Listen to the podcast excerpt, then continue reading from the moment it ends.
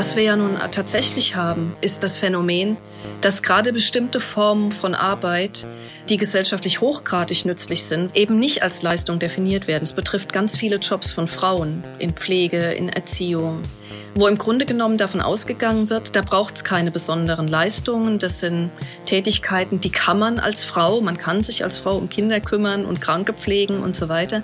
Insofern ist dieser Leistungsbegriff einigermaßen verschoben und es wäre ganz gut, ihn auf die Füße zu stellen. Ja, und damit hallo und herzlich willkommen zu eurem Dissens-Podcast. Schön, dass ihr dabei seid. Diese Woche geht es um die vielen, vielen Beschäftigten, die hierzulande für Billiglöhne schuften müssen. Menschen, die zum Beispiel in der Pflege arbeiten, aber auch im Reinigungsgewerbe oder in der Landwirtschaft. Sie sind die verkannten Leistungsträgerinnen, so der Titel eines neuen Buches. Ich habe die Co-Herausgeberin Nicole Meyer-Ahucha eingeladen. Mit der Soziologin spreche ich unter anderem über die brutale Realität der Dienstleistungsökonomie und wie wir eine Aufwertung gesellschaftlich relevanter Tätigkeiten hinbekommen. Mein Name ist Lukas Andreka und das ist der Dissens Podcast.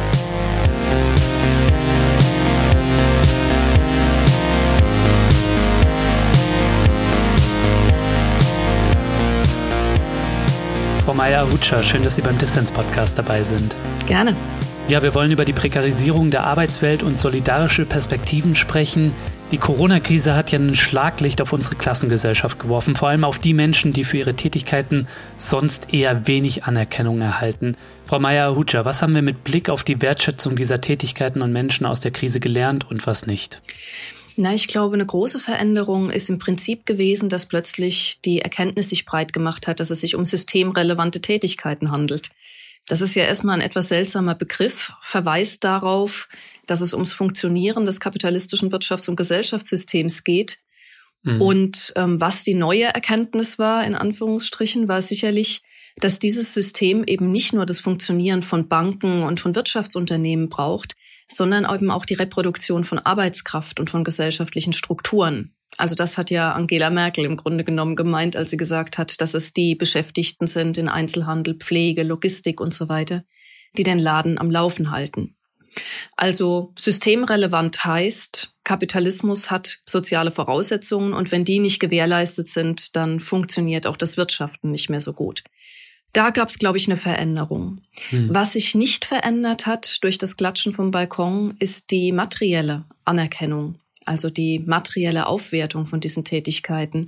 Was wir nicht gesehen haben, sind substanzielle Lohnerhöhungen, eine größere Sympathie von Unternehmensseite für die Allgemeinverbindlichkeit von Tarifverträgen. Da müsste man was ändern, aber trotz aller Sympathie in der Pandemie hat sowohl der Handelsverband als ja auch äh, die Verbände der privaten Altenpflege abgelehnt, im Grunde genommen, jetzt Tarifverträge für allgemein verbindlich erklären zu lassen. Ja, Sie haben den Menschen, die, wie man so schön sagt, den Laden am Laufen halten, ein Buch gewidmet. Es heißt Verkannte Leistungsträgerinnen Berichte aus der Klassengesellschaft. Frau Meyer-Hutscher, auch im Bundestagswahlkampf ging es ja viel um die Anerkennung von gesellschaftlich relevanten Tätigkeiten Respekt war da so ein Stichwort. Das hat vor allem die SPD im Bundestagswahlkampf ganz groß gefahren, hat das zu ihrer Kampagne gemacht und eine Erhöhung des Mindestlohns versprochen. Wie blicken da die Menschen drauf, die in ihrem Sammelband zu Wort kommen? Respekt ist eine schöne Geschichte. Also ähm, viele von den Beschäftigten, mit denen wir gesprochen haben oder mit denen die Autorinnen unseres Bandes gesprochen haben, die sagen schon, dass sie sich mehr Respekt, mehr Anerkennung für ihre Leistung wünschen. Also unter anderem deshalb, weil es Tätigkeiten sind, die oft nicht besonders sichtbar sind, die vor allen Dingen dann auffallen, wenn sie nicht gemacht sind oder nicht gut gemacht sind. Also man bekommt eigentlich mehr Kritik als Lob, wenn man zum Beispiel Gebäude reinigt nachts und den Nutzern und Nutzerinnen der Gebäude nie begegnet. Hm. Und das ist eine Situation, in der man sich schon wünschen würde, dass mal jemand sagt, das hast du gut gemacht, deine Arbeit ist sinnvoll. Es hilft einem natürlich nicht so besonders viel, wenn man gleichzeitig einen Niedriglohn bezieht, wenn man einen sehr instabilen Arbeitsvertrag hat, wenn man eigentlich sein Leben nicht planen kann und nie so wirklich klar ist, wo die Miete für den nächsten Monat herkommt. Insofern wäre es schon ganz gut, wenn der Respekt auch materiell unterlegt würde. Und da denke ich, ist eine Erhöhung des Mindestlohns unbedingt notwendig. Wir haben ohnehin den größten Niedriglohnsektor in Europa, in Deutschland inzwischen seit die rot-grüne Bundesregierung und speziell Bundeskanzler Schröder Anfang der 2000er die Losung ausgegeben hat, dass dieser Niedriglohnsektor etabliert werden sollte. Mhm. In diesem Niedriglohnsektor kann man schlecht von seiner Arbeit leben. In der Pandemie war klar, dass Niedriglohnbezieher und Bezieherinnen in dem Moment, wo sie zum Beispiel in Kurzarbeit müssen, überhaupt nicht mehr in der Lage sind, ihre Existenz zu sichern. Also von daher ist eine Erhöhung des Mindestlohns eine überfällige Maßnahme und ich hoffe auch tatsächlich, dass die Zusage, das zu tun, den Wahlkampf übersteht und wir da tatsächlich Resultate sehen werden. Ja, Ihr Buch versammelt wirklich viele, viele Stimmen von Menschen aus der Dienstleistungsökonomie. Wer ist denn hierzulande die Working Class, die zu Billiglöhnen schuften muss und welchen Impuls erhoffen Sie sich von Ihrem Buch für die Debatte über soziale Ungleichheit? Na, ich glaube, ein wichtiger Beitrag, den unser Buch leisten kann, ist, die Klassengesellschaft sichtbar zu machen aus der Perspektive von unten. Mhm. Der Sammelband ist im Grunde genommen der Versuch, die Menschen in bestimmten Beschäftigungsbereichen zu Wort kommen zu lassen, von denen normalerweise immer nur geredet wird, die aber selber nie die Möglichkeit haben, sich zu ihrer Lebens- und Arbeitssituation zu äußern. Auf der einen Seite deutlich zu machen, wie wird gelebt und gearbeitet, in Branchen wie dem Erziehungswesen, der Reinigung, in der Saisonarbeit in der Landwirtschaft, bei Paketdiensten, bei Lastwagenfahrern. Und zum anderen aber auch ein Stück weit zu erklären, wie es eigentlich kommt, dass Menschen gesellschaftlich nützliche Arbeit leisten in diesen Bereichen und dafür so wenig honoriert werden. Also so schlecht bezahlt werden, so ungünstige Arbeitsverhältnisse haben, wenig gesellschaftliche Anerkennung bekommen und unter Lebensbedingungen zu leiden haben, die es ziemlich unmöglich machen, sein eigenes Fortkommen zu planen. Mhm. Also wir haben ja in Deutschland seit vielen Jahrzehnten, muss man sagen, im Prinzip so eine allgemeine Überzeugung, dass wir es mit sowas wie einer klassenlosen Gesellschaft zu tun haben. Also seit der Helmut Schelsky in den 50er Jahren die nivellierte Mittelstandsgesellschaft ausgerufen hat, gilt in Deutschland die Auffassung, dass Klasse, Klassendiskriminierung eigentlich keine Rolle mehr spielt, dass sich ein Großteil der Bevölkerung, also in dieser berühmten Boltezwiebel, irgendwo im Bereich des dicken mittleren Bauches irgendwie versammelt und sozioökonomische Unterschiede vielleicht gar nicht mehr so das Relevante sind, sondern wir viel mehr über Lifestyles und ähnliche Dinge, über Konsumnormen reden müssen. Und ich glaube, was man sehr gut sehen kann, wenn man dieses Buch liest und natürlich auch viele andere, die zu dem Thema jetzt gerade veröffentlicht werden, ist, dass sozioökonomische Unterschiede durchaus nach wie vor eine Rolle spielen und sehr relevant sind für die Frage, welche Lebenschancen Menschen haben. Ich glaube, man muss auch darüber reden, dass Klassengesellschaft eben bedeutet, dass die Scheidelinie zwischen Kapital und Arbeit, also zwischen denen, die Arbeitskraft einkaufen können, um damit Gewinn zu erzielen, und denjenigen, die das eben nicht können, sondern die die eigene Arbeitskraft verkaufen müssen, um die eigene Existenz zu sichern, nach wie vor relevant ist. Und was wir auch sehen, das wäre, glaube ich, der dritte Punkt, der wichtig ist für unsere Diskussionen über Klassengesellschaft, das ist der Fakt, dass die arbeitende Klasse nicht homogen ist, also keine einheitlichen Arbeits- und Lebensbedingungen hat. Die hatte sie im Übrigen auch nie. Auch im 19. Jahrhundert, als der Friedrich Engels sich die Lage der arbeitenden Klasse in England angeschaut hat, hatten wir es mit sehr unterschiedlichen Beschäftigtengruppen zu tun, mit Männern und Frauen, mit Alten und Jungen, mit Migrantinnen, die genutzt worden sind, um Löhne und Arbeitsbedingungen zu drücken und so weiter.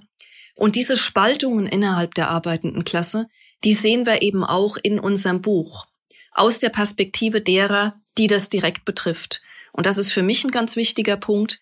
Man kann daraus auch ein Stück weit erkennen, wo diese vielfältigen Fragmentierungen vielleicht doch einen Raum dafür lassen, gemeinsame Erfahrungen zu haben, an denen man ansetzen kann für eine Politik, die diese Fragmentierungen auch wieder ein Stück weit überwindet. Also das ist eigentlich der Blick auf Klassengesellschaft, der mir wichtig wäre und wo ich hoffe, dass wir einen kleinen Beitrag leisten können.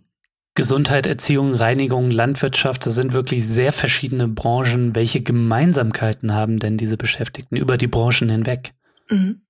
Also die große Gemeinsamkeit, die viele von den Porträtierten verbindet, sind die prekären Arbeitsbedingungen. Also sind niedrige Löhne, sind instabile Jobs, also man arbeitet befristet, man hat einen Minijob, ähm, man ist in Leiharbeit tätig, arbeitet für Subunternehmer, man ist teilweise auch allein selbstständig. Und man ist eben in den Bereich, in dem man seine Arbeitskraft im Wesentlichen anbietet, nicht in dem Maße betrieblich integriert, wie man das von der traditionellen Arbeiterschaft kennt. Man ist nicht jahrelang im selben Bereich tätig, man wechselt häufig die Jobs. Das sind eigentlich Bedingungen, die zumindest sehr viele in diesem Band verbinden. Was die Arbeitsbedingungen angeht, haben wir, glaube ich, also übrigens auch über diesen Teil des Arbeitsmarktes hinaus, in den letzten Jahren einen steigenden Leistungsdruck. Also man soll pro Stunde eigentlich immer mehr leisten. Die Ressourcen, die Unternehmen dafür zur Verfügung stellen, werden eher beschnitten. Mhm. Also Personalmangel ist zum Beispiel was, was sich quer durch alle Bereiche zieht. Die Frage ist, habe ich überhaupt Wahlmöglichkeiten, wo ich arbeiten will? Also auch das spielt in verschiedenen Berichten eine Rolle. Nach der Schule zum Beispiel sich alles Mögliche gewünscht zu haben, dann in einem Beruf zu landen, den man sich eigentlich nicht ausgesucht hat und dort für die Arbeit, die man leistet, relativ wenig Anerkennung zu bekommen. Und klar, gibt es den Gedanken, wir machen doch gute Arbeit, warum wird es nicht stärker honoriert? Also warum spielt unsere Leistung dann eben doch keine Rolle in der öffentlichen Debatte? Warum kann ich von meiner Arbeit nicht leben? Warum kann ich meinen Kindern keine bessere Ausbildung ermöglichen? Das sind, glaube ich, die Probleme, die viele von den Befragten umtreiben. Welche Geschichte hat Sie denn am meisten beeindruckt und wieso? Eine Geschichte oder ein Artikel, der mir besonders nahe geht, ist die Darstellung von Arbeit im Reinigungsgewerbe. Also hm. es geht um Großmutter, Mutter und Tochter, die in einem privaten Reinigungsunternehmen arbeiten und berichten darüber, wie dieser Job einerseits sich gestaltet, welche Erfahrungen sie damit machen und andererseits aber auch, wie der in ihr Leben passt. Und was mich daran interessiert, sind verschiedene Punkte. Also erstens finde ich es sehr interessant zu sehen, dass sich im Reinigungsgewerbe Strukturen, die wir jetzt seit vielen Jahrzehnten im Grunde genommen untersuchen, nicht wesentlich geändert haben. Also nach wie vor die Situation, dass man im Wesentlichen alleine in Gebäude geschickt wird, die man reinigt, dort den Nutzern und Nutzerinnen nicht begegnet, dementsprechend kaum Rückmeldung zur eigenen Arbeit bekommt, immer zu wenig Zeit hat, um die Arbeit richtig zu machen, also die eigenen professionellen Ansprüche daran, wie so ein Gebäude nach der Reinigung aussehen äh, sollte, können normalerweise nicht erfüllt werden. Und die Feststellung, die man dann schon treffen kann in diesem Artikel ist, dass es trotzdem Beschäftigte gibt, wie die hier porträtierten Frauen aus drei Generationen, die alles reinstecken, um trotzdem gute Arbeit abzuliefern. Hm. Zum Zweiten ist es wirklich sehr interessant zu sehen, wie sich diese Position auf dem Arbeitsmarkt über die Generationen verfestigt. Also man leistet eine Menge. Man treibt viel Aufwand mit dem Job. Man versucht es so gut zu machen wie möglich. Und trotzdem ist es so, dass die nächste Generation quasi im selben Teil des Arbeitsmarktes bleibt. Also auch die Tochter und die Enkelin der ältesten Befragten geht eben weiterhin putzen. Und es ist auch relativ klar, mit dem Einkommen, was man erzielen kann im Reinigungsgewerbe, mit den Arbeitsbedingungen, die man dort hat, ist es extrem schwer voranzukommen. Hm. Also der Titel des Buches verweist ja auch ein bisschen auf das alte Aufstiegsversprechen, dass Leistung sich wieder lohnen müsste, was Helmut Kohl ja Anfang der 80er Jahre gemacht hat. Und wenn man sich also diese drei Frauen anschaut, dann hat man den Eindruck, die tun wirklich alles, um sich einen guten Reim auf ihre Arbeits- und Lebensbedingungen zu machen. Aber ein Fortkommen ist da eigentlich nicht erkennbar. Sozialer Aufstieg ist nicht erkennbar unter diesen Bedingungen. Im Gegenteil, man sieht sogar, wie die spezifische Position, die diese drei Frauen in der Gesellschaft und wir würden sagen in der Klassengesellschaft haben, sie auch ein Stück weit daran hindert, in der Arbeitswelt andere Wege zu gehen. Also da ist zum Beispiel die Geschichte von dem fehlenden Auto, was man aber braucht, um zu Putzstellen zu kommen. Und was eben nur eine dieser Frauen hat und die anderen müssen sich das immer wieder leihen ist zum Beispiel ein Punkt, wo man sehen kann, wie die Rahmenbedingungen, die Position in der Gesellschaft direkt einen Einfluss auf die Arbeitswirklichkeit haben. Und dann gibt es eine weitere Kollegin, die im selben Kapitel zu Wort kommt, eine türkische Kollegin, die eine Arztpraxis reinigt und die das Problem hat, dass ihre Qualifikationen im Herkunftsland einfach nicht anerkannt werden. Also auch die Tatsache, dass migrantische Beschäftigte in diesen Branchen überrepräsentiert sind, wird dort eben aufgegriffen und das hat dann sehr viel mit Einreisebestimmungen, mit Aufenthaltsrecht, mit Zertifizierung von Berufsabschlüssen und ähnlichem zu tun, dass diese Beschäftigten aus, in dem Fall aus dem Reinigungsgewerbe, nicht so richtig rauskommen können. Frau Meyer-Ahuja, ich würde gern über zwei zentrale Begriffe aus Ihrem Buch etwas mehr sprechen, Leistung und Klasse oder Klassengesellschaft. Unsere Arbeitswelt hat sich ja in den vergangenen Jahren in vielerlei Hinsicht verschlechtert für viele Menschen. Wir sind Niedriglohnland, Hartz-IV-Land, Erwerbsarmutland, Altersarmutland und die Liste ließe sich fortführen. Was hat uns eigentlich an diesem Punkt gebracht und welche Rolle hat der Begriff der Leistungsgerechtigkeit bei der Rechtfertigung der Prekarisierung von Arbeit gespielt? Na, der Auftakt zu dieser Entwicklung war in vieler Hinsicht die Aussage von Helmut Kohl Anfang der 80er Jahre, Leistung muss sich wieder lohnen.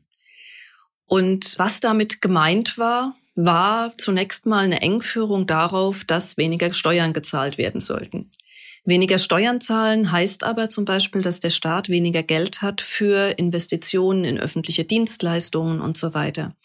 Das heißt, ähm, wir haben seit den 70er, 80er Jahren eine ganz große Privatisierungswelle, die bedeutet hat, auf der einen Seite, dass öffentliche Dienste zurückgebaut worden sind, und das ist ein Problem, weil Lohnarbeit vor allen Dingen deshalb im 20. Jahrhundert nach dem Zweiten Weltkrieg gut abgesichert worden ist, weil dieses Einkommen aus dem Verkauf der eigenen Arbeitskraft verbunden worden ist mit Abgaben, die einen Anteil an einem kollektiven Vermögen, an einem Sozialeigentum begründen, auf das man dann Rechtsansprüche hat.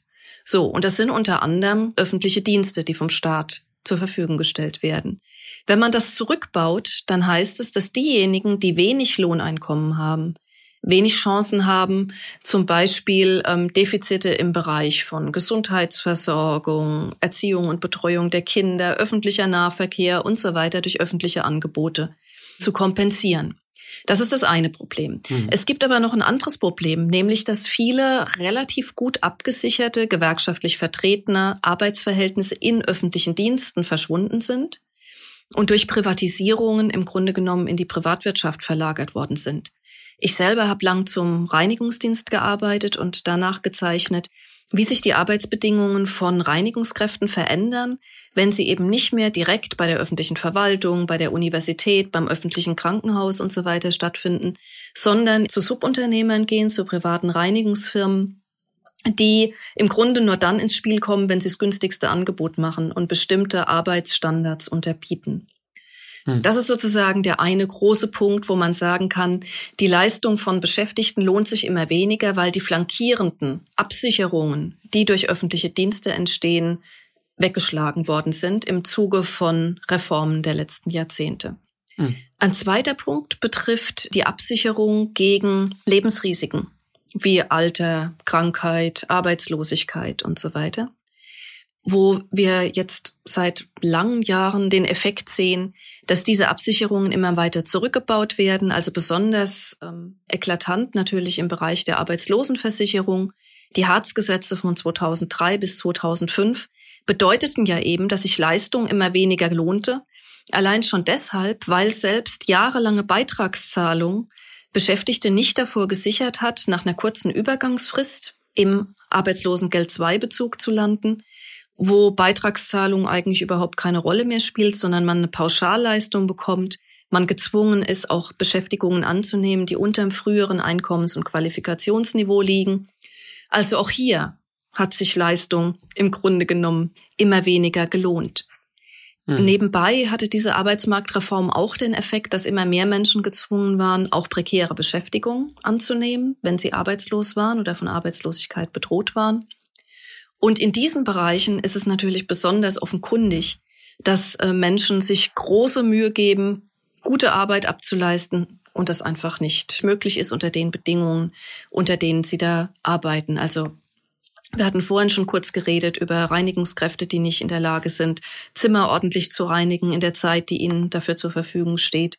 In der Pandemie haben wir viel geredet über Pflegekräfte, die nicht genug Zeit, nicht genug Ressourcen haben, um Kranke angemessen zu pflegen. Die Liste ließe sich hier einigermaßen fortsetzen. Also auch hier können wir sehen, dass sich Leistung immer weniger lohnt. Aber wenn wir das sehen, dass sich Leistung immer weniger lohnt, wieso sind wir dann nicht in der größeren Legitimationskrise oder der Kapitalismus, äh, unsere soziale Marktwirtschaft, wie man so schön gesagt hat, ne? Also irgendwie scheint da ja gesellschaftlich immer noch bis heute eine andere Vorstellung von Leistung vorherrschend zu sein, nämlich irgendwie so eine Get rich or die trying, ja? Also wer hart arbeitet, kann alles erreichen und wenn du nicht hart genug arbeitest, dann hast du halt Pech gehabt. Ja, das ist ein Aufstiegsversprechen im Grunde genommen, was ziemlich weit verbreitet ist, was zum Beispiel auch in der traditionellen Arbeiterbewegung bis hin in die Sozialdemokratische Partei eine ganz große Rolle spielt. Also bring Leistung, dann kannst du was erreichen. Jetzt ist nur die Frage, wie man Leistung definiert. Und was wir gesehen haben in den letzten Jahrzehnten, ist im Grunde genommen eine Umwertung. Also Leistung wurde im Wesentlichen immer mehr festgemacht am Ergebnis, nicht mehr am Aufwand. Wenn ich Leistung am Ergebnis festmache und im Grunde genommen sage, wer reich ist, wer einen hohen gesellschaftlichen Status hat, das sind die Leistungsträger und Leistungsträgerinnen und die muss die Politik vor allen Dingen bedienen, dann geraten umgekehrt eben die aus dem Blick, die hohen Aufwand treiben in ihren jeweiligen Beschäftigungsbereichen, die dort gute Arbeit machen, die aber eben nicht gut verdienen, die nicht die Möglichkeit haben, durch Arbeit aufzusteigen. Denen wird im Grunde genommen signalisiert, wenn du in der Situation bist, in der du bist, dann hat deine Leistung offensichtlich nicht ausgereicht. Und das ist ein Problem, weil Leistung, das wussten übrigens auch diejenigen, die in der traditionellen Arbeiter- und Arbeiterinnenbewegung darüber gesprochen haben, Leistung keine individuelle oder rein individuelle Eigenschaft ist. Leistung hat soziale Voraussetzungen. Hm. Also zum Beispiel die Voraussetzung, dass ich in einem Arbeitsverhältnis bin, in dem ich mich überhaupt weiterentwickeln kann, also weil mein Vertrag länger läuft, weil es entsprechend abgesichert ist, weil es Aufstiegswege in diesem Arbeitsverhältnis gibt. Leistung hat aber auch deshalb soziale Voraussetzungen, weil sie eingebettet ist in bestimmtes soziales Sicherungssystem. Und wir können das durchdeklinieren bis runter zu sozialen Netzwerken, die man braucht, um gute Leistung bringen zu können. Also beispielsweise Beschäftigte im Sicherheitsgewerbe, die in unserem Buch zu Wort kommen, die sagen, den Job muss man sich leisten können. Ich muss quasi ein Auto zur Verfügung haben, um an die Objekte heranzukommen, die ich dort bewachen muss. Ich muss die Möglichkeit haben, teilweise zuzuschießen aus meinen Ersparnissen, damit ich mir den Niedriglohnjob überhaupt leisten kann. Für ganz viele Frauen ist das ein Thema. Die arbeiten zu Löhnen, von denen offenkundig der Haushalt nicht leben kann und werden quersubventioniert, also von Partnern, Ehemännern und so weiter. Also das sind Situationen, in denen man sehen kann, dass diese Vorstellung, individuelle Leistung bestehe daraus, dass Einzelne sich voll reinknien und optimale Ergebnisse erbringen, zumindest etwas unvollständig ist. Hm. Und dann ist natürlich ähm, über das Phänomen zu reden, dass diese am Ergebnis gemessene Leistungsvorstellung teilweise natürlich völlig in die Irre führt, weil wir ja viele Menschen haben, die viel Geld haben, hohe berufliche und gesellschaftliche Positionen und sich das eben gerade nicht selber erarbeitet haben, sondern ererbt haben oder aus irgendwelchen anderen Quellen geschöpft haben. Insofern ist dieser Leistungsbegriff einigermaßen verschoben und es wäre ganz gut, ihn auf die Füße zu stellen. Und wie könnte das konkret aussehen oder wie könnte man das irgendwie auch als Teil eines politischen Projekts machen? Also diese Umwertung der Umwertung. Sie haben gesagt, der Leistungsbegriff wurde umgewertet, jetzt muss man ihn einmal neu umwerten. Genau. Also ich glaube, als Teil eines politischen Projekts würde es wirklich darum gehen, diesen Leistungsbegriff in seinen Kontext wiederzustellen. Und das ist meines Erachtens nicht vor allen Dingen eine diskursive Aufgabe. Also es geht eben nicht um das Klatschen vom Balkon, sondern es geht darum, Menschen die Möglichkeit zu geben, gute Arbeit zu leisten, mit ihrer Arbeit also erstens ihre eigenen professionellen Standards zu befriedigen und zweitens ähm, ein Maß von Absicherung zu bekommen, was es ihnen wirklich erlaubt, zu entscheiden, wie sie weitermachen wollen mit ihrer Arbeit, mit ihrem Leben, auch Aufstieg zu realisieren nach ihren eigenen Kriterien. Und dafür braucht es eben materielle Ressourcen. Also mhm. dafür braucht's existenzsichernde Löhne, dafür braucht's ein soziales Sicherungssystem, in dem möglichst alle integriert sind. Also wir haben ja jetzt in der Pandemie zum Beispiel gesehen, dass Minijobberinnen, Alleinselbstständige im Grunde sofort in den sozialen Absturz taumeln, wenn ihre Lohneinkommen wegbrechen aus so unvorhersehbaren und von ihnen auch nicht beeinflussbaren Gründen. Man braucht ein Steuersystem, was tatsächlich bedeutet, dass diejenigen, die mehr verdienen, mehr Steuern zahlen und man daraus auch wieder stärker staatliche Aktivitäten entwickeln kann. Also im Grunde genommen würde es darum gehen, Arbeit und soziale Sicherung auf neue Weise zu verkoppeln. Und es geht tatsächlich auch um eine Neubewertung dessen, was gesellschaftlich nützliche Arbeit ist. Also es gab ein Interview in der, in der Corona-Pandemie, was ziemlich Aufsehen erregt hat, äh, mit Carsten Betzold, äh, seines Zeichens Betriebsratsvorsitzender bei VW Baunatal. Der sagte, ähm, wenn wir in der Krise zwölf Wochen lang keine Autos produzieren, das stört keinen Menschen. Wir sind nicht systemrelevant. Das war in der Situation ganz schön schwierig, hat deswegen große Diskussionen verursacht, weil ja nun auch die Beschäftigte in der, zum Beispiel in der Metall- und Elektroindustrie und auch in der Automobilindustrie konkret unter enormem Druck stehen zurzeit. Also dadurch, dass das Produkt wegfällt, der Verbrennungsmotor keine große Rolle mehr spielen soll, ihnen permanent gesagt wird, ihre Qualifikationen nutzen nicht mehr für die E-Mobilität stehen wir ja in einer Situation, wo eigentlich die Gefahr besteht, dass die Standards, die dort noch durch starke Betriebsräte und Gewerkschaften teilweise gesichert werden, eher nach unten gehen wo diese, dieser Hinweis auf die mangelnde Systemrelevanz natürlich eine problematische Aussage ist. Und auf der anderen Seite haben wir also die jetzt als systemrelevant geltenden Beschäftigtengruppen, wo wir es mit einer symbolischen Aufwertung zu tun haben, aber sich die materiellen Standards, die Löhne, Arbeitsbedingungen und so weiter eben nicht nach oben entwickeln.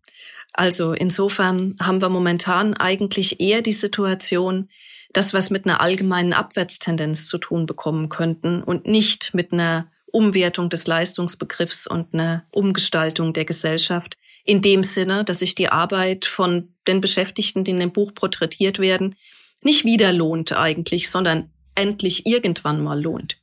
Ja, wir brauchen auf jeden Fall eine symbolische und materielle Aufwertung von den jetzt verkannten LeistungsträgerInnen, so viel ist klar. Aber was ich mich trotzdem frage, Frau Meyer-Auja, ist, ob wir nicht auch eine grundlegendere Kritik noch des Leistungsbegriffes brauchen, beziehungsweise des individuellen Leistungsbegriffes. Denn in der Klassengesellschaft sind die Voraussetzungen, Leistung zu bringen, sehr unterschiedlich. Ja, und selbst wenn wir eine komplette Chancengleichheit schaffen, was sehr unrealistisch ist, gewinnen in der Konkurrenz um gesellschaftliche Macht und Position dann am Ende doch nur wieder wenige. Also müssen wir nicht vielleicht eher eine grundlegend andere Politik des Gemeinwohls in den Mittelpunkt stellen, als jetzt Leistungsgerechtigkeit in der Gesellschaft zu schaffen? Wie sehen Sie das? Das ist eine interessante Frage. Ich glaube schon, dass man mit dem individuellen Leistungsbegriff was anfangen kann. Also im Titel unseres Buches ist der offensichtlich polemisch gemeint. Ne? Also es geht sozusagen darum, dass man denjenigen die Leistung abspricht, die sie eigentlich erbringen, während andere, also in der Wirtschaftskrise von 2008-9 zum Beispiel die Bankangestellten, Unternehmensberater, Finanzjongleure und so weiter, als die Leistungsträger und Trägerinnen der Gesellschaft gehandelt wurden, obwohl nicht so wirklich zu erkennen war, warum das gesellschaftlichen Nutzen bringt, was sie konkret in dieser Situation denn nun eigentlich getan haben. Hm. Wenn wir uns das jetzt genauer anschauen, ist die Frage, spielt Leistung für die Selbsteinschätzung von Menschen für die Einschätzung anderer Menschen nicht immer in irgendeiner Form eine Rolle. Also die Vorstellung, dass mein eigener Beitrag zur Gesellschaft honoriert werden soll, dass ich stolz sein will auf das, was ich tue, dass ich auch möchte, dass andere mir mit Respekt begegnen dafür, dass ich bestimmte Leistungen erbringe, das ist, glaube ich, eine menschliche Konstante. Also mhm. ich würde erwarten, auch in einer völlig anders organisierten Gesellschaft würde dieser Punkt, selber einen Beitrag leisten zu wollen und den anerkannt zu bekommen, würde wahrscheinlich weiterhin eine Rolle spielen. Der Knackpunkt ist aber, wie wir Leistung definieren. Also ob wir Leistung rein individuell definieren oder ob wir sagen, Leistung ist eine gesellschaftliche, eine soziale Angelegenheit. Leistung entsteht in der Zusammenarbeit von Menschen und sie kann nur möglich sein in dem Moment, wo wir auch einen bestimmten sozialen Hintergrund für diese Leistungserbringung haben, also die entsprechenden Ressourcen, die entsprechenden Sicherungsmechanismen. Das ist, glaube ich, ein ganz wichtiger Punkt. Und wenn man anders über Leistung reden wollte, dann stellt sich natürlich auch die Frage, was ist denn das Ziel dieser Leistung? Also haben wir es mit gesellschaftlich nützlicher Arbeit zu tun, um die es da geht, dann muss die anders honoriert werden. Und was wir ja nun tatsächlich haben, ist das Phänomen, dass gerade bestimmte Formen von Arbeit, die gesellschaftlich hochgradig nützlich sind, weil sie sich mit der Reproduktion von Arbeitskraft zum Beispiel auseinandersetzen, hm. eben nicht als Leistung definiert werden. Es betrifft ganz viele Jobs von Frauen in Pflege, in Erziehung und so weiter, wo im Grunde genommen davon ausgegangen wird, da braucht es keine besonderen Leistungen. Das sind Tätigkeiten, die kann man als Frau, man kann sich als Frau um Kinder kümmern und Kranke pflegen und so weiter. Deswegen müssen die Qualifikationen, die dort erworben werden, auch nicht besonders vergütet werden in vielen Fällen. Das erklärt ein Stück weit, warum die Löhne in vielen Frauenbranchen derartig niedrig sind. Und an solchen Bewertungen, glaube ich, müsste man ansetzen, müsste wirklich sagen, was brauchen wir als Gesellschaft an Tätigkeiten? Wie müssen wir die denn eigentlich organisieren? Wie müssen wir sie entlohnen, damit das funktionieren kann? Und da mhm. finde ich, haben wir in der Pandemie vielleicht äh, die Chance gehabt, was zu lernen. Wenn wir uns anschauen, wie das Gesundheitswesen in Deutschland funktioniert, dann sind alle möglichen Probleme dort in der Pandemie zum Vorschein gekommen. Also zum Beispiel äh, das Problem, dass ein Gesundheitswesen in weiten Teilen vor allen Dingen darauf ausgerichtet ist, Profit zu erzielen und nicht Kranke zu behandeln. Ist ein Problem in dem Moment, wo man als Gesellschaft darauf angewiesen ist, in einer Pandemie, dass bestimmte Behandlungen jetzt vorgezogen und andere zurückgestellt werden, obwohl sie viel Geld bringen. Der Pflegenotstand, über den wir jetzt seit Jahren diskutieren in Deutschland, lässt sich nicht gut beheben, wenn man nicht erstens die Löhne deutlich erhöht, was sich dann wieder mit Profitinteressen, besonders in den privaten Teilen des ähm, Gesundheitswesens beißt. Und wenn man auch Arbeitsbedingungen deutlich verbessert. Mhm. Wir haben seit vielen Jahren die Situation, dass gut ausgebildete Pflegekräfte vorzeitig aus ihren Jobs ausscheiden, weil sie die Erfahrung machen, dass sie das, was sie eigentlich wollen, Kranke versorgen, in ihren Bereichen nicht mehr können. Also weil ihnen einfach die Zeit fehlt, weil ihnen die Ausstattung fehlt, weil sie nur noch am Rennen sind und ihre eigene Gesundheit dabei zugrunde geht. Also das sind Punkte, wo man sagen könnte, da ist das öffentliche Gesundheitswesen in einer Situation, wo man dringend eine Umwertung bräuchte und klar machen müsste, was ist der gesellschaftliche Bedarf, welche Ressourcen brauchen wir dafür. Das müsste relevant sein und nicht die Frage, wie viel Gewinne man damit erwirtschaften kann.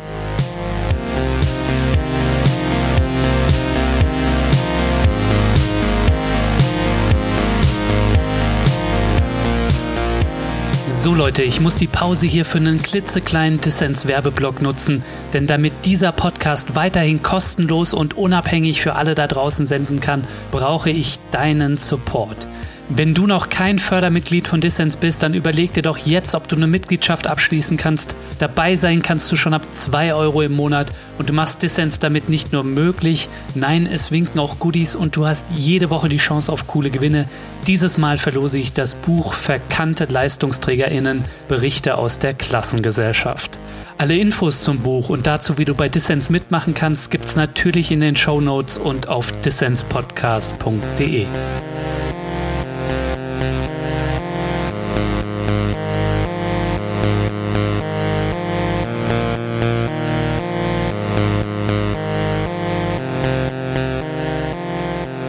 hörst den Dissens Podcast. Zu Gast ist die Soziologin Nicole Meyer-Ahucha. Sie forscht an der Uni Göttingen vor allem zum Wandel der Arbeitswelt und zu prekärer Beschäftigung. Ja, Frau Meyer-Ahucha, ich würde gerne noch über den zweiten zentralen Begriff aus Ihrem Buch sprechen, nämlich den der Klassengesellschaft. Berichte aus der Klassengesellschaft heißt es ja im Untertitel Ihres Buches. Der Begriff der Klasse hat ja vor allem in Deutschland einen schweren Stand. Wieso verwenden Sie denn den Begriff jetzt vor allem im Unterschied zu vielen Ihrer Kolleginnen? Wenn man das im internationalen Vergleich sich anschaut, dann ist Deutschland ein Land, in dem das Beharren darauf, dass Klassen keine Rolle spielen, eine besonders lange und unheilvolle Geschichte hat. In England, in Frankreich ist der Umgang damit deutlich anders. Also es gibt ein tolles Buch von dem Lutz Raphael, Jenseits von Kohle und Stahl, in der er für die industrielle Arbeiterinnenschaft nachvollzieht, wie nach dem Zweiten Weltkrieg sich eine Situation im Grunde genommen schon herausbildet, in der argumentiert wird, speziell in Deutschland, Klassenverhältnisse spielen keine Rolle mehr mit dem Effekt, dass also ein Zeithistoriker wie Raphael noch nicht mal die entsprechenden Statistiken hat, auf deren Grundlage man die Veränderung von Klassenstrukturen nachvollziehen könnte. Also schlicht und ergreifend deshalb, weil im Wesentlichen nach Arbeitern, Angestellten und Beamten differenziert wird. Aber die Klassenstrukturelemente, die man sich anschauen müsste, eigentlich in der amtlichen Statistik keine Rolle spielen. Das ist in England und Frankreich und anderen europäischen Ländern anders. Also von daher müsste man erstmal sagen, also was müsste man in Deutschland eigentlich tun, um auf diesen Standard von internationaler Debatte über Klassenstrukturierung aufzuschließen. Allein schon deshalb macht es, glaube ich, Sinn, diesen Begriff wieder zu beleben. Hm. Ein zweiter Punkt bezieht sich auf die Frage, welche Diskriminierungen, welche sozialen Ungleichheiten man eigentlich in der Lage ist wahrzunehmen. In Deutschland ist es seit der NS-Zeit ähm, üblich geworden, davon auszugehen, dass Klassen keine Rolle mehr spielen. Unter dem Nationalsozialismus ähm, gab es ganz stark die Tendenz äh, zu argumentieren, auch in den Betrieben, der Unterschied zwischen Kapital und Arbeit ist obsolet. Man soll jetzt im Zuge der Betriebsgemeinschaft und im größeren Sinne der Volksgemeinschaft für das große Ganze arbeiten. Hm. In der Bundesrepublik wurde daran nicht bruchlos angeknüpft, aber wenn Schelsky in den 50er Jahren die nivellierte Mittelstandsgesellschaft ausruft, ist auch damit der Gedanke verbunden, die Strukturierung der Gesellschaft, die über sozioökonomische Ungleichheit stattfindet, durch den Gegensatz von Arbeit und Kapital strukturiert ist, hat keine prägende Wirkung auf die Gesellschaft. Wir sind alle irgendwie Mitte, wir haben alle irgendwie Aufstiegsmöglichkeiten und dieses Konstrukt, dieses Gedankenkonstrukt hatte in der Nachkriegszeit auch in vieler Hinsicht so ein bisschen eine soziale Basis, weil die Wirtschaft geboomt hat, weil Löhne verbessert worden sind, weil es Aufstiegsmöglichkeiten gab, ja auch für die Arbeiterschaft. Mhm. Wenn wir jetzt über unsere eigene Zeit reden, dann ist es so, dass wir auch in linken politischen Debatten sehr, sehr viele Diskussionen haben über soziale Ungleichheit in allen möglichen Dimensionen, ähm, nach Geschlecht, nach ähm, gesundheitlichem Status, nach Migrationsstatus, nach Alter. Was wegfällt, ist im Grunde genommen die Dimension von sozioökonomischer Ungleichheit.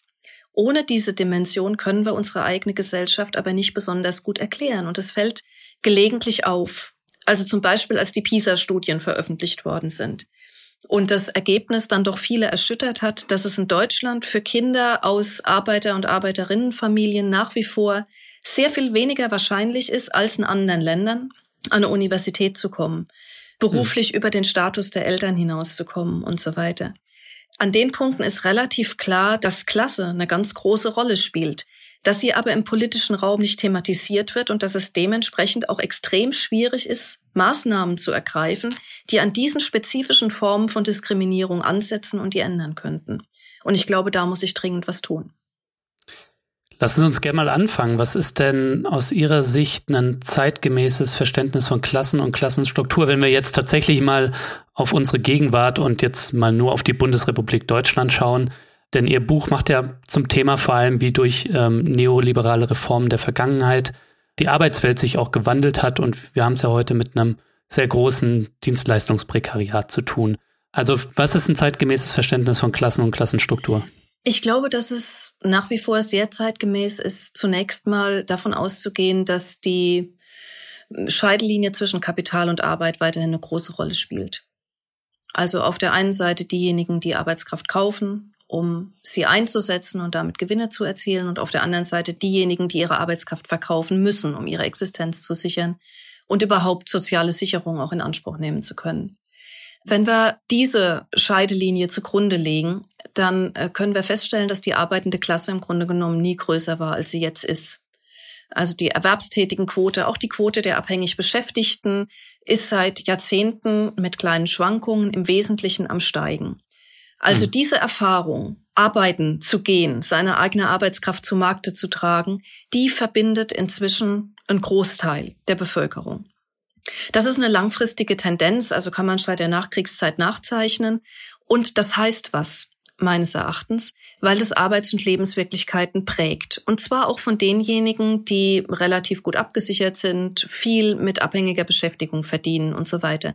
Diese Grundunsicherheit, dass man den Job braucht, weil man ohne diese Lohnarbeit nicht in der Lage wäre, jetzt dauerhaft seinen Lebensunterhalt zu sichern, das verbindet eben doch große Teile der Bevölkerung.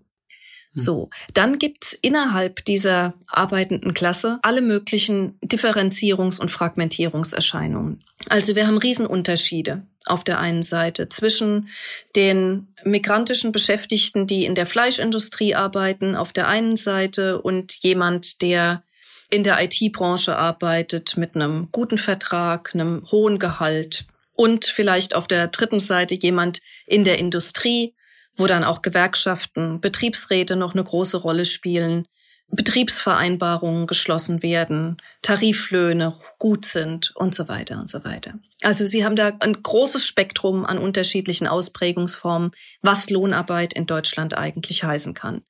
Und hm. die Fragmentierung bedeutet nicht nur, dass da Arbeits- und Lebenswirklichkeiten auseinandergehen, Das heißt auch, dass teilweise abhängig Beschäftigte der einen Gruppe gegen die abhängig Beschäftigten der anderen Gruppe in Stellung gebracht werden. Also beispielsweise die Entwicklungen, die wir seit Jahren sehen in Bezug auf prekäre Beschäftigung, also die Herausbildung von prekären Randbelegschaften und so weiter.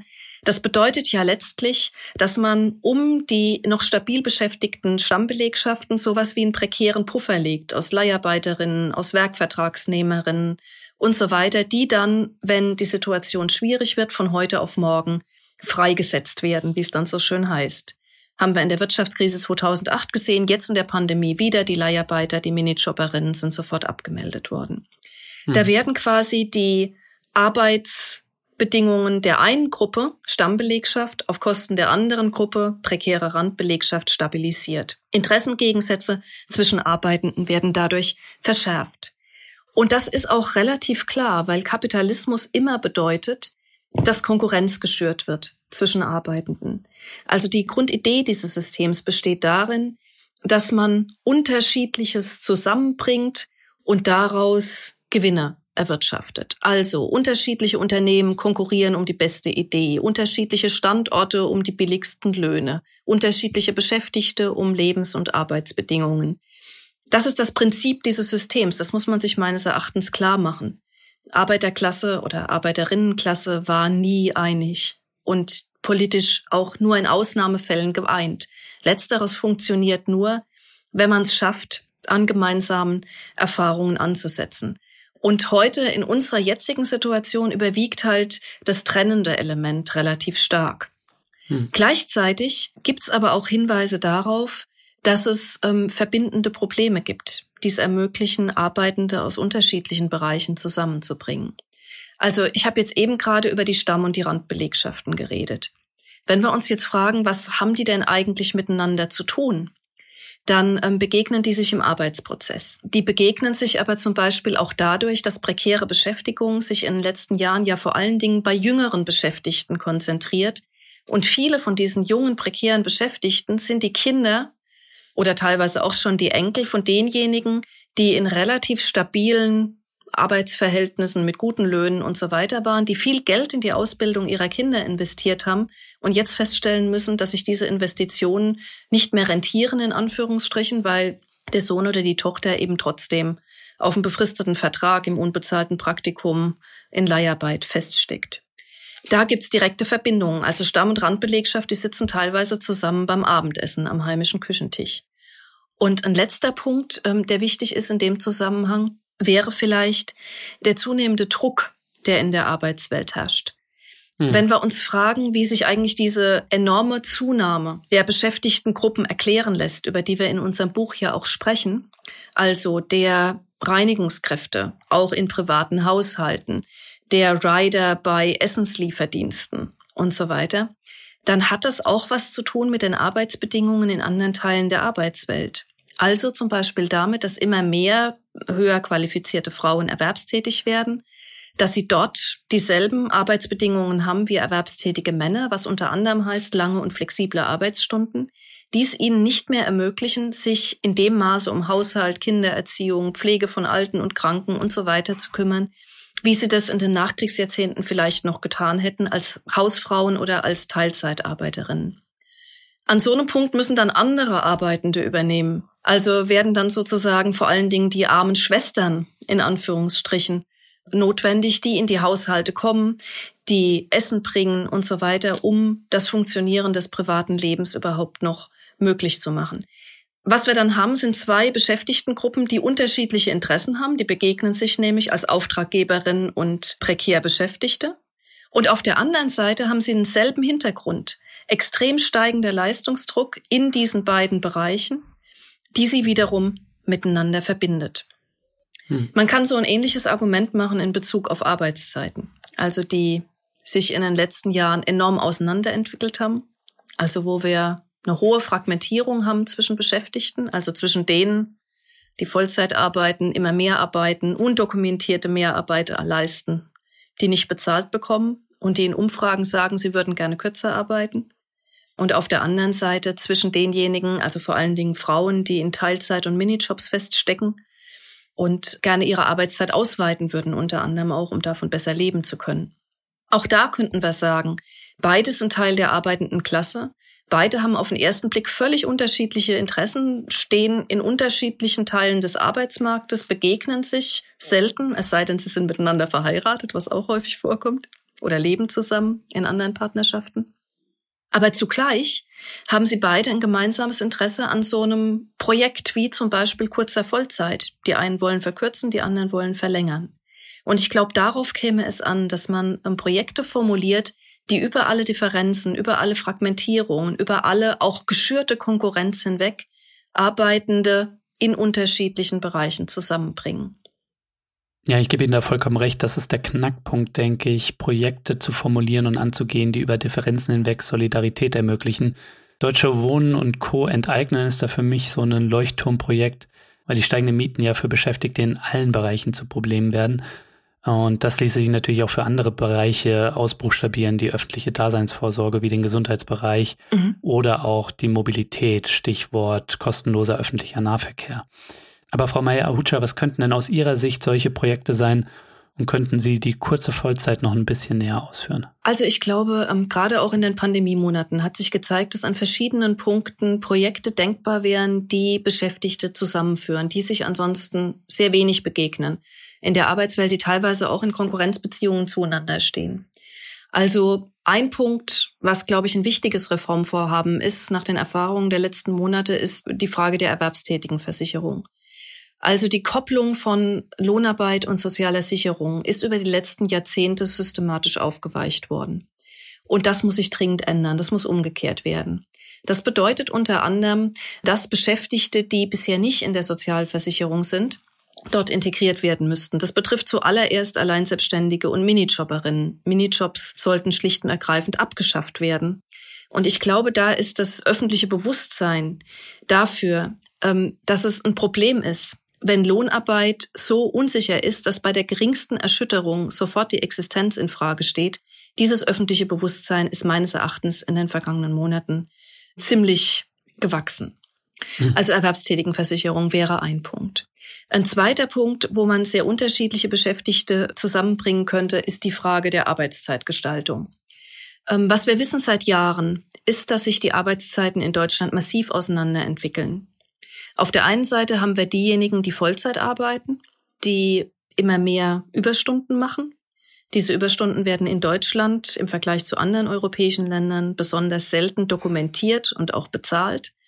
Und mhm. in diesen Umfragen, in denen Beschäftigte nach Arbeitszeitwünschen gefragt werden, sagen viele von diesen Vollzeitbeschäftigten, das sind vorwiegend Männer, dass sie gerne weniger arbeiten würden. Auf der anderen Seite haben wir Frauen. Also die Zunahme von Erwerbstätigkeit in den letzten Jahren hat vor allen Dingen im Bereich der Minijobs und der Teilzeitbeschäftigung stattgefunden. Das heißt, hier gibt es eine wachsende Gruppe von Frauen, die auf diesen Stellen festsitzt. Und wenn man sie fragt, wie sie gerne arbeiten würden, sagen sehr viele von ihnen, sie möchten ihre Arbeitszeiten gerne ausweiten. Man trifft sich in so einem Korridor. Je nach Studie ist es unterschiedlich. Manchmal sind es 25 Stunden, manchmal sind es 28, manchmal sind es 30 Stunden. Aber es gibt hier unterschiedlichste Gruppen, die sich auf sowas wie kurze Vollzeit als Projekt verständigen könnten. Und jetzt käme es darauf an, wie man dieses Projekt eigentlich ausbuchstabiert. Kurze Vollzeit kann für abhängig Beschäftigte ein Riesenproblem sein. Also nämlich dann, wenn kurze Vollzeit beinhaltet zum einen, dass man weniger Geld verdient. Also man arbeitet nur zwei Drittel und hat dann eben auch nur zwei Drittel des vorherigen Lohn, Lohns oder Gehalts. Und zum anderen kann es heißen, dass die Leistungsverdichtung weiter zunimmt, weil Unternehmen erwarten, dass trotz verkürzter Arbeitszeit im Wesentlichen die gleiche Leistung erbracht wird. Ähm, das sind Erfahrungen aus der Vergangenheit, alles schon passiert, was Beschäftigte da teilweise skeptisch werden lässt. Worauf es also ankäme, wäre kurze Vollzeit als ein politisches Projekt zu formulieren, was weitergeht.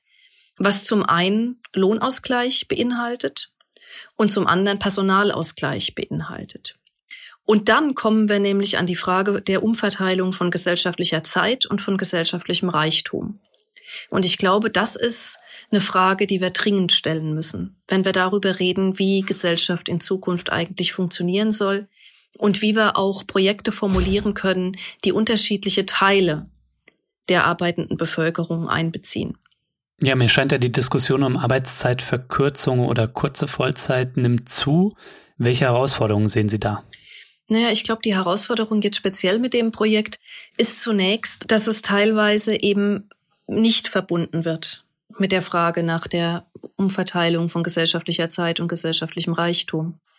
Hm. Dann bekommen wir Diskussionen wie jetzt zum Beispiel in den letzten Tarifrunden der IG Metall und anderer Gewerkschaften, die ja versucht haben, auf tariflicher Ebene sowas wie eine Neuverteilung von Arbeitszeiten möglich zu machen. Also konkret ähm, das tariflich das Recht zu verankern, sich zwischen mehr freier Zeit und mehr Geld zu entscheiden. Und da gab es große Diskussionen im Vorfeld. Also weil manche eingewandt haben, dass es doch hochwahrscheinlich sei, dass wenn man diese Möglichkeit im Tarifvertrag verankert, dann die Frauen sich für freie Zeit in Anführungsstrichen entscheiden, weil sie einen Großteil der Reproduktionsaufgaben schultern, während Männer sich doch immer für mehr Geld entscheiden würden und damit dann die Spaltungen zwischen den Geschlechtern jetzt in diesem Organisationsbereich für sich vergrößern würden. Nach allem, was ich weiß, ist es nicht passiert. Also unter anderem die steigende Leistungsverdichtung im Industriebereich bei Schichtarbeit hat dazu geführt, dass also auch gerade viele Männer, die unter den Bedingungen arbeiten, sich für diese Freizeitoption entschieden haben. Hm. Und ich habe jetzt also interessiert zur Kenntnis genommen, dass also in der IG Metall, also vom Vorsitzenden Jörg Hoffmann, ja nun auch der Vorschlag gemacht wurde, man solle jetzt die wirtschaftlichen Folgen der Corona-Pandemie doch ein Stück weit dadurch abschwächen, dass man Arbeitszeitverkürzung wieder tariflich ermöglicht. Da gibt's allerdings meines Erachtens das Problem, dass es zum einen wieder eine tarifliche Konstruktion ist, die die Entscheidung über Arbeitszeitverkürzung auf die betriebliche Ebene verlagert. Was bedeutet, dort, wo Gewerkschaften, Betriebsräte stark sind, kann man dort gute Lösungen für Beschäftigte realisieren. In anderen Fällen, und die wachsen ja nun auch in diesem Organisationsbereich, aber eher nicht. Hm. Und das zweite Problem liegt sicherlich darin, dass die Frage danach, wie das jetzt mit Lohnausgleich ist und so, also sehr zögerlich beantwortet wird. Also in dem Vorschlag war ein gewisser Lohnausgleich vorgesehen. Zugleich gibt es aus Kreisen der IG Metall allerdings auch den Vorschlag, man könne doch quasi diese ähm, Arbeitszeitverkürzung, die Einschnitte, die dann bei Beschäftigten ankommen würden in der Lohntüte, auch durch Steuerabschreibungsmöglichkeiten ein Stück weit reduzieren. Und das ist nun meines Erachtens ein echt fatales Signal, weil wir damit im Grunde genommen die Möglichkeit eröffnen, dass wirtschaftliche Schwierigkeiten von Unternehmen direkt auf Kosten der Allgemeinheit sozusagen abgefangen werden. Wobei es doch eigentlich darum gehen müsste, auch zwischen Kapital und Arbeit ein Stück weit eine Umverteilung von Ressourcen vorzunehmen durch so ein Projekt von Arbeitszeitverkürzung. Und es war im Übrigen auch beim letzten Anlauf in diese Richtung in den 80er Jahren meines Erachtens mit ein Grund dafür, warum dieses Projekt Arbeitszeitverkürzung so eine große Strahlkraft gekriegt hat. Es gab äh, wirklich eine breite Solidarisierung mit dieser Forderung über die Branchen hinweg ähm, im Kulturleben. Also jede Menge Konzerte für die 30-Stunden-Woche und so weiter, die dort stattgefunden hat. Das war ein wirklicher gesellschaftspolitischer Diskussionsprozess, ein wirklicher gesellschaftspolitischer Aufbruch. Und das ist vielleicht auch nochmal wichtig in, in Hinblick auf die Frage, wie schafft man es denn, diese Gesellschaft zum Besseren zu verändern? Wir haben ganz viel über ähm, Strukturveränderungen der Arbeitswelt jetzt gesprochen. Was allerdings genauso wichtig ist, ist, dass äh, Beschäftigte auch die Erfahrung machen, dass sich etwas verändern kann. Mhm. Also sowas wie ein Arbeitsbewusstsein, ein solidarisches Bewusstsein entsteht eben auch in der Auseinandersetzung. Und so eine gesellschaftspolitische breite Auseinandersetzung um eine Neuverteilung von Arbeitszeit zum Beispiel könnte tatsächlich eine Möglichkeit sein, so ein Bewusstsein auch zu wecken dass die Arbeitswelt anders sein kann, dass man darauf selber einen Einfluss hat, dass es Alternativen gibt. Denn auch das ist ja ein fataler Effekt des neoliberalen Projekts der letzten Jahrzehnte, dass sich das Diktum von Margaret Thatcher, There is no alternative, derartig gründlich durchgesetzt hat, dass es uns schwerfällt, über den gegenwärtigen Status quo überhaupt hinauszudenken. Sie haben jetzt als zentrales Projekt, als zentrales linkes Projekt, ähm, haben Sie eine Arbeitszeitverkürzung ins Spiel gebracht. Ähm, Sie haben an anderer Stelle auch zum bedingungslosen Grundeinkommen gesprochen, wo soziale Sicherung versucht wird, mit in der individualisierten Gesellschaft neu zu denken. Ne? Inwiefern ist denn aus Ihrer Sicht ein Grundeinkommen eine emanzipatorische Antwort auf die Veränderung der Arbeitswelt oder inwiefern nicht? Ich glaube, das ist eine total schwierige Diskussion, weil wir uns erstmal darüber verständigen müssten, worüber wir eigentlich reden. Ne? Also es, es gibt derartig viele unterschiedliche Konzepte von bedingungslosem Grundeinkommen, ähm, dass wir in den Diskussionen immer das Problem haben, eigentlich von unterschiedlichen Voraussetzungen auszugehen. Meine Grundhaltung dazu wäre, wir haben ein soziales Sicherungssystem, was relativ stark diese Bindung an Lohnarbeit und Sozialversicherung im Zentrum hat. Und dieses soziale Sicherungssystem hat den riesen Vorteil, um mal damit anzufangen, ähm, dass durch die Beitragszahlung Rechtsansprüche geschaffen werden, die man auch in wirtschaftlichen Krisenzeiten, wenn die Kassen leer sind und so weiter, viel schlechter kassieren kann als ähm, steuerfinanzierte Leistungen, die einfach von Staatsseite angeboten werden. Hm. So, wenn man jetzt ähm, sich entscheidet, von diesem System abzugehen, dann äh, würde ich das persönlich nur in einer Situation machen, in der klar ist, dass das politisch nach vorne geht. Was mir aber auffällt, ist, dass ziemlich dominant ist in der bedingungslosen Grundeinkommensdiskussion ähm, ziemlich neoliberale Projekte, die im Grunde genommen sagen, ähm, schaffen wir die Sozialversicherung ab, sorgen wir dafür, dass es sowas wie eine Sicherung auf Mindestniveau gibt, irgendwie aus Steuermitteln, auf die es dann auch keine Rechtsansprüche in dem Sinne gibt, ne? also weil man hat sie ja nicht durch Beiträge irgendwie erworben. Und diese Mindestsicherung, die reicht dann im Grunde genommen. Das würde Arbeitenden ermöglichen, freier sich auf dem Arbeitsmarkt zu bewegen, weil ja sozusagen das Existenzminimum gesichert ist. Dann brauchen wir alle möglichen anderen Absicherungsmechanismen nicht mehr. Also wenn Sie sich die einschlägigen Konzepte anschauen, dann wird da mit der Sozialversicherung auch gleich das Tarifvertragssystem abgeräumt. Ähm, die Mindestlöhne ähm, stehen dann in Frage. Und ich glaube, was so ein System bringen würde, wäre vor allen Dingen eine weitere Subventionierung von Niedriglohnsektor. Also Menschen könnten sich dann leisten, zu noch geringeren Löhnen zu arbeiten, in Anführungsstrichen. Ne? Wenn man sich im Moment klar macht, wer sich denn wahrscheinlich durchsetzen würde, wenn man von dem etablierten System weggeht, dann wären das, glaube ich, nicht die Konzepte, die sehr hohe Grundeinkommenszahlungen vorsehen und tatsächlich diese Bedingungslosigkeit in erster Linie in den Mittelpunkt stellen, sondern es wären genau diese neoliberalen Konzepte, die sagen, Mindestsicherung irgendwie, damit die Leute nicht verhungern in dem Land und alles andere wird, ja, wie es dann so schön heißt, liberalisiert. Also da fallen rechtliche Beschränkungen und ähm, etablierte Absicherungsmechanismen, die die Wirtschaft Geld kosten, die brauchen wir dann auch nicht mehr. Hm. Also das ist einfach meine große, große Befürchtung. Deswegen bin ich da extrem skeptisch.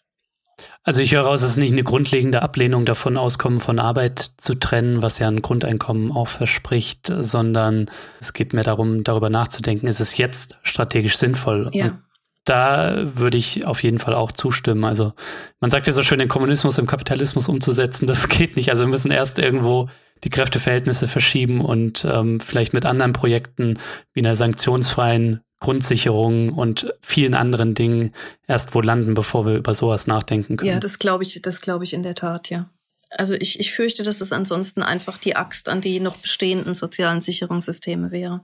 Ja, Frau Meyer-Hutscher, zum Abschluss nur die Frage, wenn wir uns die objektiv miserablen Arbeits- und Lebensbedingungen von vielen Menschen anschauen, die eigentlich als Leistungsträger unserer Gesellschaft gefeiert werden sollten, was sind die Gründe dafür, dass sich so wenig tut und was bräuchten wir jetzt, damit sich etwas verändert? Naja, ich glaube, ein ganz naheliegender Grund ist, dass diese, dieses Setzen auf Differenz und Konkurrenz eine sehr wirkmächtige Möglichkeit ist, auch Veränderungen zu verhindern. Weil es ist ja objektiv so unter kapitalistischen Bedingungen, dass Beschäftigte gegeneinander antreten, dass man permanent konkurriert, sich permanent beweisen muss. Und unter diesen Bedingungen ähm, solidarische Politik zu betreiben, die über die eigene Beschäftigtengruppe hinweggeht, ist extrem schwierig. Also ist objektiv extrem schwierig. Und die Geschichte der Arbeiter- und Arbeiterinnenbewegung lehrt also eins, es ist möglich, aber es ist unheimlich viel Arbeit. Man arbeitet sozusagen gegen die Logik des Systems. Hm. Und das funktioniert in bestimmten Phasen für einen bestimmten Zeitraum mit viel Aufwand. Und ähm, sind da natürlich ganz großartige Momente in der Geschichte ähm, der Arbeit. Aber es ist auch nicht so wirklich überraschend, dass das, was wir vor allen Dingen sehen, eben Differenz, Konkurrenz und gegeneinander antreten ist. Das ist sozusagen das eine. Der zweite Punkt ähm, die Veränderungen in der Arbeitswelt, die wir sehen in den letzten Jahrzehnten, äh, die fallen ja nicht vom Himmel. Also die haben zu tun mit ähm, sehr mächtigen Interessengruppen und auch mit entsprechenden Machtressourcen. Ähm, wenn wir die Prekarisierung von Beschäftigung uns anschauen zum Beispiel, dann war das ja keine naturwüchsige Erscheinung, sondern es war ein politisches Projekt. Ein mhm. politisches Projekt auf der einen Seite von Unternehmen, die den Zugriff auf Arbeitskraft flexibler gestalten wollten, die schneller reagieren wollten im Markt, sich nicht dauerhaft auf Beschäftigte festlegen wollten, auch nicht dauerhaft investieren wollten in die Weiterentwicklung von Arbeitskraft, sondern lieber frische Talente, wie es dann ja ähm, so schön heißt, ähm, zu dem Zeitpunkt einkaufen wollten, zu dem sie die dann brauchten und so weiter. Und damit haben sich Unternehmensstrategien verändert, also haben sich auch Unternehmensstrukturen verändert. Also man hat sich stärker auf Stammbelegschaften beschränkt und daneben Randbelegschaften aufgebaut. Man hat das Kerngeschäft in den Mittelpunkt gestellt und den Rest an Subunternehmerinnen vergeben und so weiter. Also das sind sozusagen ja Interessen gewesen, wie sich Unternehmen im Markt behaupten wollten, die sie auch durchgesetzt haben. Ist natürlich auch heute so, dass bestimmte Reformen also jetzt zum Beispiel ein Ausbau von sozialer Sicherung, sofort auf den Widerstand von Unternehmer, ähm, und Vertretern stoßen würden, die dann darauf hinweisen, dass der Faktor Arbeit dann im internationalen Vergleich zu teuer würde und so weiter. Hm. Und die Prekarisierung von Arbeit war ein politisches Projekt, die ist staatlich unterstützt worden. Der Niedriglohnsektor ist ausgebaut worden, unter anderem im Rahmen von Arbeitsmarktreformen, aber auch dadurch, dass bestimmte rechtliche Möglichkeiten geschaffen worden sind für den Abschluss von befristeten Verträgen, von Leiharbeitsverhältnissen und so weiter. Und wenn wir jetzt fragen, warum ist die Situation, wie sie ist und warum ist es schwierig, sie zu ändern, ähm, dann müssten wir auch nach politischen Kräfteverhältnissen fragen und danach, wie es gelingen kann, von dieser Politik der Prekarisierung abzugehen und an ihre Stelle sowas wie eine solidarische Politik der Arbeit zu setzen. Das Problem ist, dass wir es damit jetzt so ein bisschen mit so einem Teufelskreis zu tun haben. Also diese Reformen in Anführungsstrichen, die wir jetzt in den letzten Jahrzehnten gesehen haben, die ganz stark im Interesse von Unternehmen waren und politisch begleitet und vorangetrieben worden sind, die haben abhängig Beschäftigte massiv geschwächt. Die Verhandlungsposition von abhängig Beschäftigten wirklich deutlich schwächer gemacht, als sie noch in den 70er Jahren war, nach den relativ wirtschaftlich erfolgreichen Jahrzehnten der Nachkriegszeit. Was wir jetzt bräuchten, sind Projekte, die darauf angewiesen sind, dass abhängig Beschäftigte sich organisieren, dass sie gemeinsam für gemeinsame Interessen eintreten, dass sie sich auch durchsetzen in den Auseinandersetzungen, die es gibt über die Verteilung von materiellen Ressourcen, von Lebenschancen, von gesellschaftlicher Zeit und so weiter. Und das ist in der jetzigen Schwächephase natürlich eine ganz schwierige Aufgabe. Hm. Zugleich lehrt die Geschichte der Arbeit und der Arbeiter- und Arbeiterinnenbewegung, dass es möglich ist, solche Punkte zu machen. Und ich glaube, die Projekte, über die wir jetzt gesprochen haben, könnten da erste Schritte sein, weil sie unterschiedliche Arbeitende zusammenbringen, weil sie den Gedanken verankern helfen, dass es anders geht, dass eine andere Arbeitswelt, eine andere Welt wirklich möglich ist und weil sie die Erfahrung vermitteln, wie es ist, sich für so eine Veränderung einzusetzen, gemeinsam mit anderen, besseren Einblick darin zu kriegen, wo Interessen eben auch übereinstimmen und vorangebracht werden können zusammen. Ich glaube, das ist eigentlich die Möglichkeit, wie man jetzt an der Situation was ändern könnte. Frau Meier-Hutscher, vielen Dank fürs Gespräch. Ich danke Ihnen.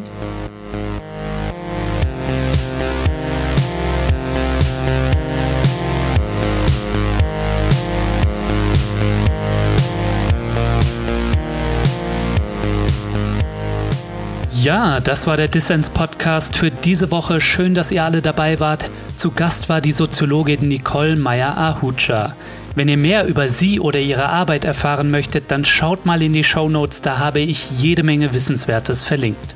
Und vergesst nicht, damit ich hier weiterhin kostenlos für alle da draußen senden kann, bin ich auf euren Support angewiesen. Wenn ihr noch nicht am Start seid, dann werdet jetzt Fördermitglied von Dissens. Unter allen Mitgliedern verlose ich das Buch Verkannte LeistungsträgerInnen. So, das war's dann auch von mir soweit. Bleibt nur noch zu sagen, danke fürs Zuhören und bis zum nächsten Mal.